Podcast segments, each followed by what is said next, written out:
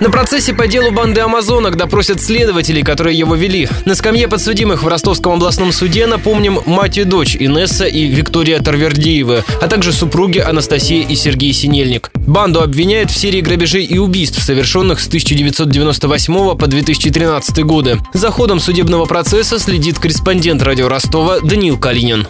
Во время одного из последних заседаний Сергей Синельник попросил исключить из вещдоков два протокола обыска его дома в Ставропольском селе Дивное. Подсудимый обратил внимание на то, что в фототаблице осмотра жилища стоит дата на двое суток раньше фактического дня осмотра. Чтобы устранить несоответствие, суд решил вызвать следователей, которые составляли протоколы. А тем временем в пролетарский суд города поступил иск о возмещении морального вреда. Истец Алексей Сиренко требует от федерального казначейства 10 миллионов миллионов рублей. Молодого человека судили за преступления, в которых теперь обвиняют Ставропольскую банду. Из-за ошибки следователей он два года просидел в СИЗО и еще столько же под домашним арестом. В феврале 2014 года Генеральная прокуратура принесла Сиренко извинения. Теперь молодой человек решил воспользоваться своим правом на компенсацию. Стоит отметить, что судят банду амазонок с привлечением второй коллегии присяжных. Первую пришлось распустить из-за самоотвода некоторых заседателей.